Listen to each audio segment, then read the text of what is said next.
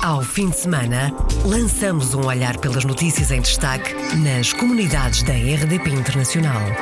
As reportagens, os protagonistas e os acontecimentos na revista da semana. Edição de Virgílio Luís Silva.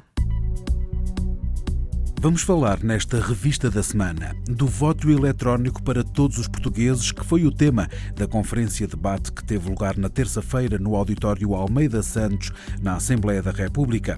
Na quarta-feira, o governo levou ao Parlamento iniciativas para facilitar o voto dos eleitores. O governo admite atrasos na atribuição da nacionalidade portuguesa a descendentes de cidadãos nacionais. O atraso pode mesmo chegar a sete meses.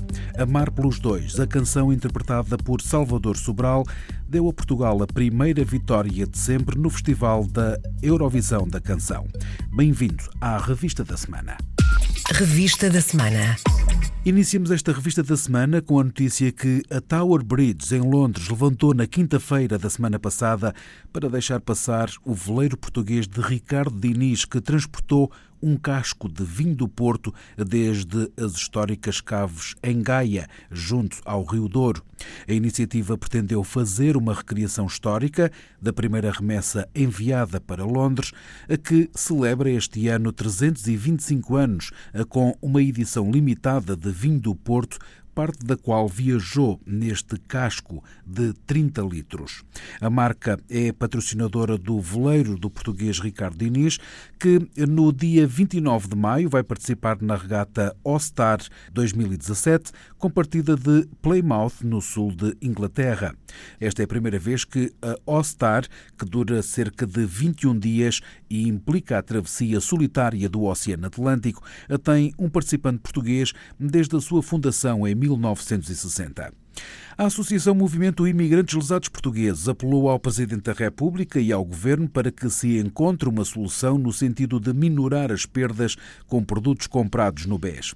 Luís Marques, da AMELP, disse à RDP Internacional que já avançaram com uma ação contra o novo banco. Atualmente temos uma, a viver uma situação dramática, porque nossas aplicações, que eram umas aplicações de posto a prazo, no dia 2 foram convertidas pelo Banco Espírito Santo no dia 2 o novo banco tem vindo, portanto tivemos a última reunião que nos chamou para uma, uma reunião de conversações, atualmente cancelou e diz que não tem condições para reunir. Nesse sentido, ontem avançamos com uma ação contra o novo banco e contra os funcionários do novo banco. Mas acreditamos e temos a convicção que isto passará por uma decisão uh, política. Fazemos um apelo, mais uma vez, ao Sr. Presidente da República, ao Sr. Primeiro-Ministro, que a um certo momento nos transmitiram em Paris o seu apoio. Quase um ano se passou e que ainda não temos nada. Esta situação tem que ser resolvida. Os imigrantes estão a sofrer na pele, não podem utilizar poupanças de uma vida, poupanças que foram induzidas, portanto, os funcionários induziram os imigrantes em erro, dizendo que era tudo poupanças a prazo. Luís Marques diz mesmo que, se em breve não for encontrada uma solução, vão endurecer as formas de luta. Se isso não se resolver rapidamente, vamos avançar com manifestações mais intensas tanto em Portugal como no estrangeiro, outro tipo de manifestações, se calhar também sensibilizar a opinião pública, para nos apoiar nesse sentido. O novo banco tem que nos devolver as nossas poupanças. Luís Marques, da Associação Movimento Imigrantes Lesados Portugueses, lembra que a maioria tem uma média de 65 anos, perderam as suas poupanças de uma vida. Amar pelos dois, a canção interpretada por Salvador Sobral deu a Portugal a primeira vitória de sempre no Festival da Eurovisão sei que não se ama sozinho. Talvez devagarinho possas voltar a aprender.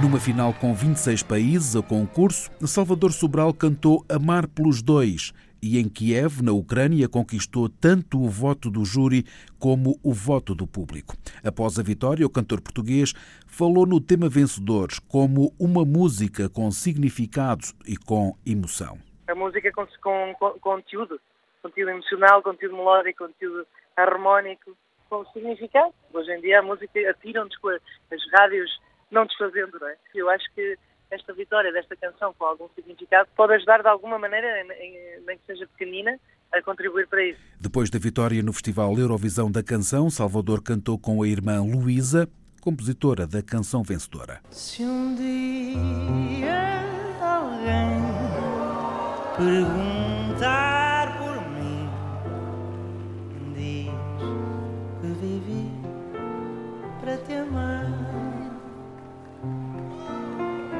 Antes de ti só existi cansado, sem nada para dar. No passado domingo à tarde, centenas de pessoas receberam Salvador Sobral à chegada ao aeroporto de Lisboa, que se mostrou surpreendido com a vitória e recusou qualquer estatuto de herói nacional. Atenção, o que eu gosto de fazer é, é cantar, é, é música. Portanto, não me sinto com um papel nenhum especial. Eu fui simplesmente fazer o que eu gosto de fazer e o que eu faço bem. Uh, fui numa missão musical trazer uh, música de, de, qualidade para o festival e foi isso. Sempre essa missão que eu assumi. Não me sinto nenhum herói nacional.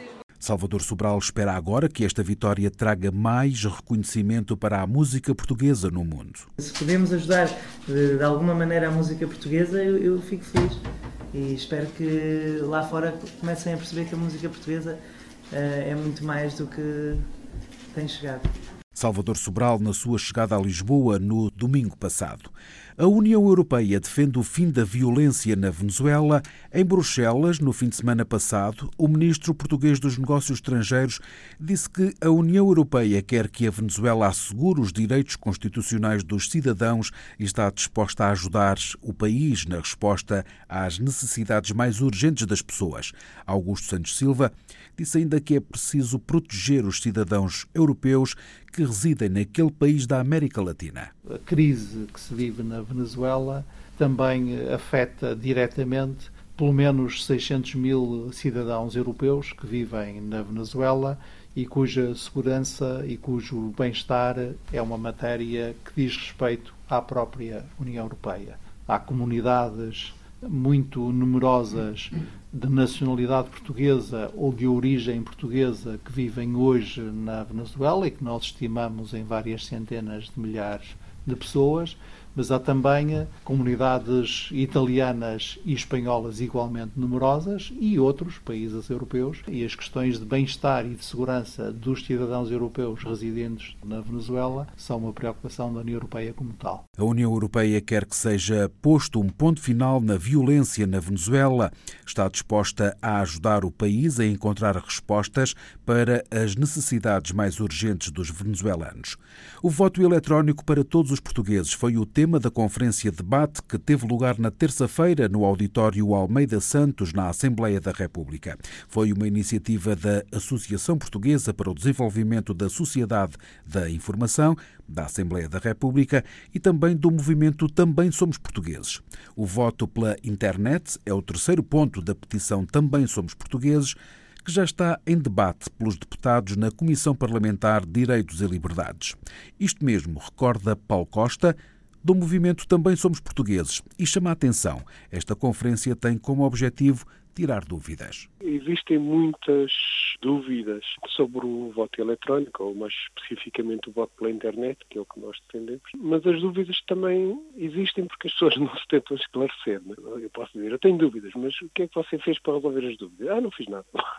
tenho só dúvidas. Portanto, foi para tentar resolver isso que nós já estamos assim há algum tempo a tentar organizar esta conferência para trazer especialistas, especialistas de segurança, pessoas que já implementaram isto, como a Universidade do Minho já implementou na própria universidade, e também tem especialistas de segurança, como as pessoas que implementaram o voto eletrónico na Estónia, que é um dos sítios onde está a funcionar, e para poderem esclarecer, explicar como é que funciona, responder às dúvidas, como é que é feita a segurança, como é que a pessoa valida que mais ninguém tem acesso, como é que a pessoa garante que a pessoa que vota sabe onde é que votou e não fica com dúvidas sobre isso. Portanto, há todo um conjunto de esclarecimentos que, se, que serão fáceis de dar para quem já implementou sistemas e que permitirá, esperamos nós, que os deputados, quando votarem pelo menos uma proposta de lei que já existe neste sentido, que votem já mais informados. Paulo Costa, do movimento Também Somos Portugueses. O vice-presidente do Parlamento Português, Jorge Lacão,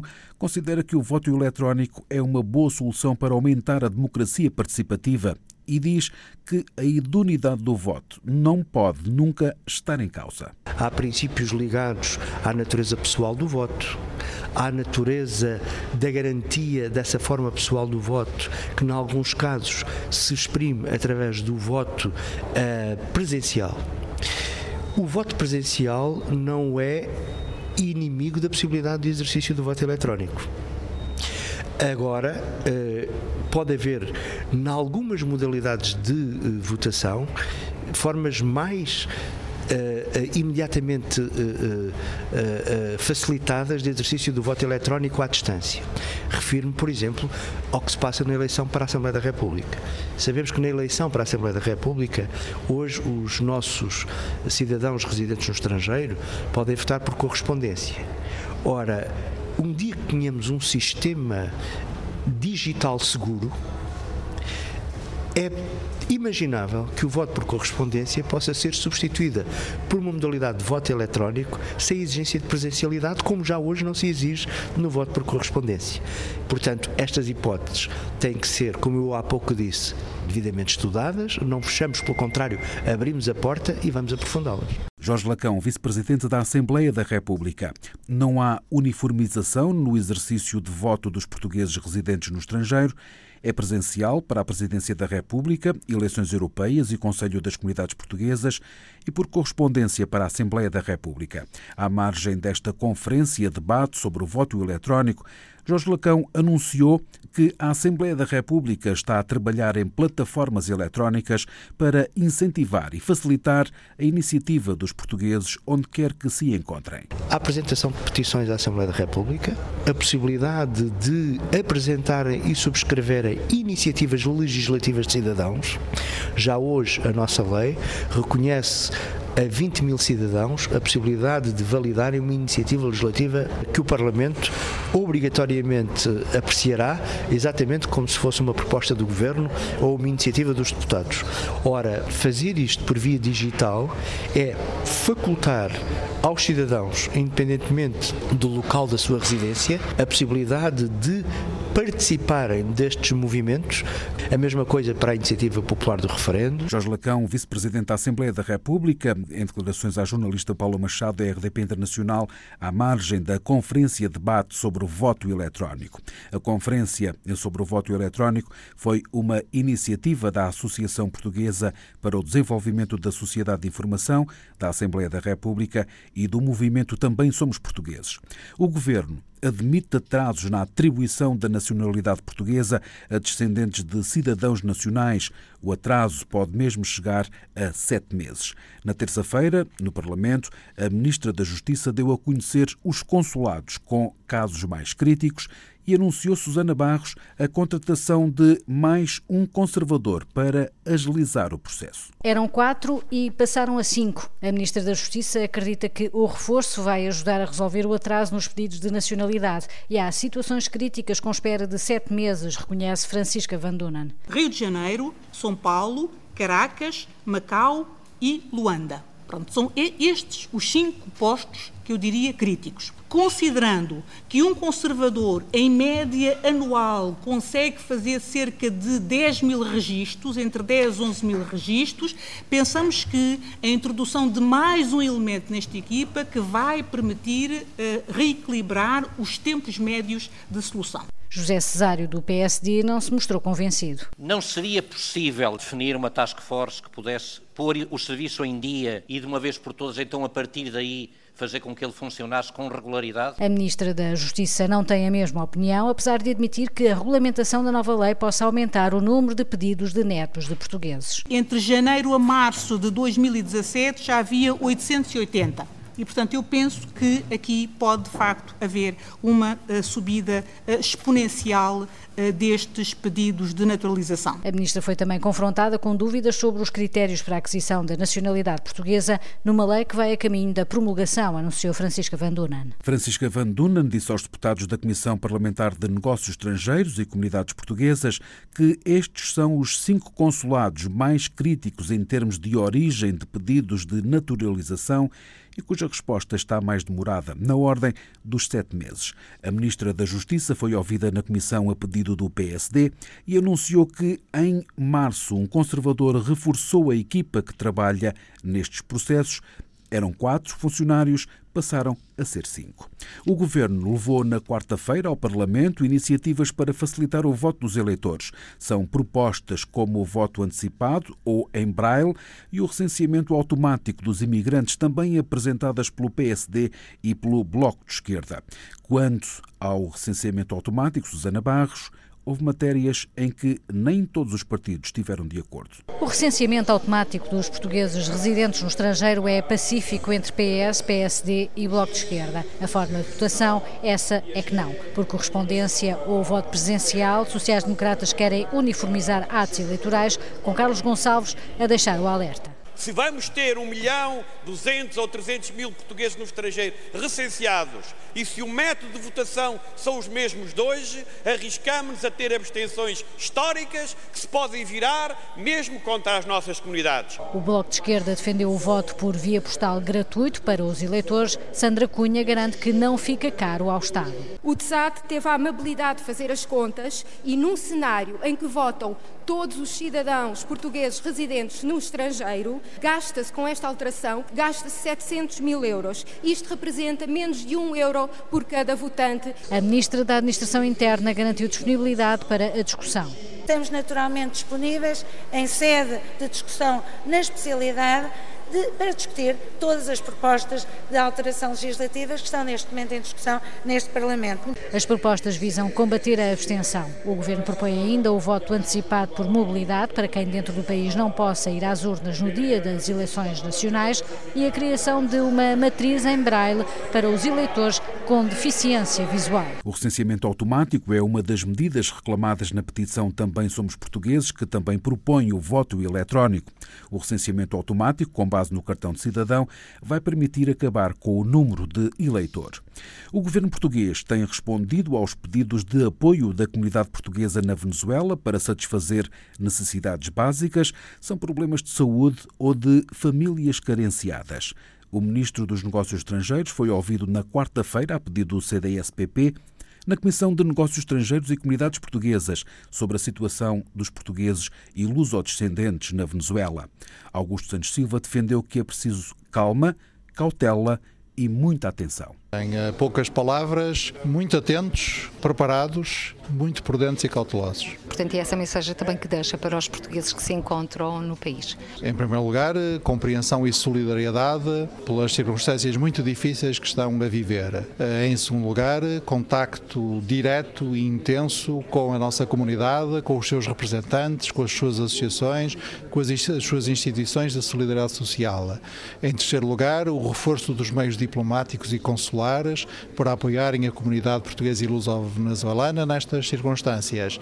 E em eh, quarto lugar, o reconhecimento e o agradecimento pela fibra que tem mostrado nestes momentos. O ministro dos Negócios Estrangeiros, no final da Comissão de Negócios Estrangeiros e Comunidades Portuguesas sobre a Venezuela, comissão que decorreu na quarta-feira à porta fechada. O ministro Santos Silva disse ainda que estão atentos e que estão a acompanhar de perto toda a situação afirmou que os meios têm sido reforçados, vai ser transferido dentro de em breve mais um conselheiro social para Caracas. O chefe da diplomacia portuguesa acrescentou que o governo português procura responder aos pedidos que são feitos no sentido de satisfazer necessidades básicas. Portugal é este ano o país convidado da Feira do Livro de Madrid, mais uma etapa na internacionalização da língua portuguesa, considera o Ministro dos Negócios Estrangeiros, Augusto Santos Silva. A participação portuguesa, seja na Feira do Livro de Bogotá, de Leipzig, esta em Madrid, é muito importante porque permite alavancar a presença de autores, a presença de editoras e a possibilidade de difundir as traduções em línguas internacionais de obras de autores portugueses. E é esse espírito de puxar pelo cluster do livro que nos anima também. Com uma programação vasta e diversificada que vai desde a apresentação de livros, concertos, leituras, ciclos de cinema, conferências, mesas redondas e seminários, O embaixador de Portugal em Espanha espera que o facto de Portugal ser o país convidado da Feira do Livro de Madrid desperte ainda mais a curiosidade pela língua portuguesa. Portugal é este ano o país convidado da Feira do Livro de Madrid. O stand de Portugal tem 120 metros quadrados, será palco da maioria das iniciativas entre 26 de maio e 11 de junho. Encerramos esta revista da semana com a notícia das luzes que se acenderam na sexta-feira para o início das festas do Senhor Santo Cristo dos Milagres em Ponta Delgada, nos Açores. Os imigrantes chegaram às centenas aos Açores. Na quinta-feira de manhã aterrou um voo de Boston no aeroporto de Ponta Delgada e a repórter Luísa Couto captou esse momento. Dos que regressam à terra natal, aos que ansiosamente os aguardam no aeroporto de Ponta Delgada, em todos eles por estes dias há uma história. Veio receber alguém especial? A minha filhada mora nos Estados Unidos, vem cá para as festas de São Cristo. Já não vejo há oito anos. Para Gilberto, um reencontro, já para Bernadette, a primeira oportunidade de sentir o abraço dos três netos. A vida não permitiu que acontecesse antes. A vida não dá. E agora estou trabalhando, arrumei uns trocos e ajudei-los e eles vieram cá. A minha felicidade, o meu orgulho foi mostrar os meus filhos à minha mãe, que ela nunca lhes veia. Foi a felicidade melhor que eu tive. Cláudio emociona-se ao ver os filhos no colo da mãe, mas não esquece o outro motivo que o fez regressar à terra natal. Venho ao Santo Cristo, venho pedir para ele me ajudar, acredite, tem fé. Uma fé que não esmorece com a distância, nem tão pouco com o tempo. Eu venho pagar uma promessa ao Senhor de Cristo. Já há 37 anos que não lhe viam. Venho, venho este ano ver. Um reencontro que se faz pouco depois da saída do aeroporto. Ai, é a primeira, é a primeira visita que se faz é ir, ir à igreja e ver a imagem. Afinal, para muitos imigrantes, este é o momento mais aguardado do regresso. Na semana passada, só dos Estados Unidos chegaram oito voos com açorianos que querem assistir às festas do Senhor Santo Cristo dos Milagres. Os hotéis estão cheios e os voos sem lugares disponíveis. A proximidade no calendário entre a visita do Papa Francisco a Fátima e a maior festividade religiosa dos Açores fez disparar as chegadas à região, Tânia Martins. Os hotéis em Ponta Delgada estão praticamente esgotados, sobretudo no próximo fim de semana, ponto alto das festas do Senhor Santo Cristo dos Milagres, mas também ao longo de toda a semana das festividades, que arrancam já esta sexta-feira e terminam na quinta da próxima semana. Fernando Neves, delegado dos Açores, da Associação de Hotelaria de Portugal, diz que este ano a ocupação hoteleira saiu reforçada por um único motivo. Este ano uh, esta ocupação está um pouco reforçada em relação a anos anteriores possivelmente até motivada pela, pela aproximação com, a, com, a, com Fátima, o facto da visita do, do Papa que, que movimenta muita gente e naturalmente também muito, muito imigrantes que também vêm a, a, a, a Fátima e assim aproveitou para fazer, digamos, dois anos, isto é foi Fátima e depois volta aos Açores. Hotéis e voos cheios para chegar aos Açores e à maior festividade religiosa da região. Também a SATA tem os voos completamente lotados, adianta António Portugal, porta-voz da Companhia Aérea Açoriana. Voos de Boston e voos de Toronto uh, e, voo, e voo de Providence uh, estão cheios, Uh, os, os, três voos diários de Lisboa e os dois voos diários do Porto também estão cheios nessa semana e também os voos da Sátara Açores com destino a Ponta Delgada. Uh, a procura é muita, e, mas também a oferta está perfeitamente ajustada à, à, procura que existe neste momento. Para já não se justificam voos extras quer da Azores Airlines, quer da SATA Açores, porque o plano operacional da SATA para este ano prevê um maior número de voos do que no ano passado. Só esta semana chegam oito voos provenientes dos Estados Unidos a Ponta Delgada, mais três do que no ano passado. Os festejos do Senhor Santo Cristo dos Milagres em São Miguel, nos Açores, começaram na sexta-feira e vão durar uma semana. Fechamos assim a revista da semana. Ao fim de semana, lançamos um olhar pelas notícias em destaque nas comunidades da RDP Internacional. As reportagens, os protagonistas e os acontecimentos na revista da semana. Edição de Virgílio Luís Silva.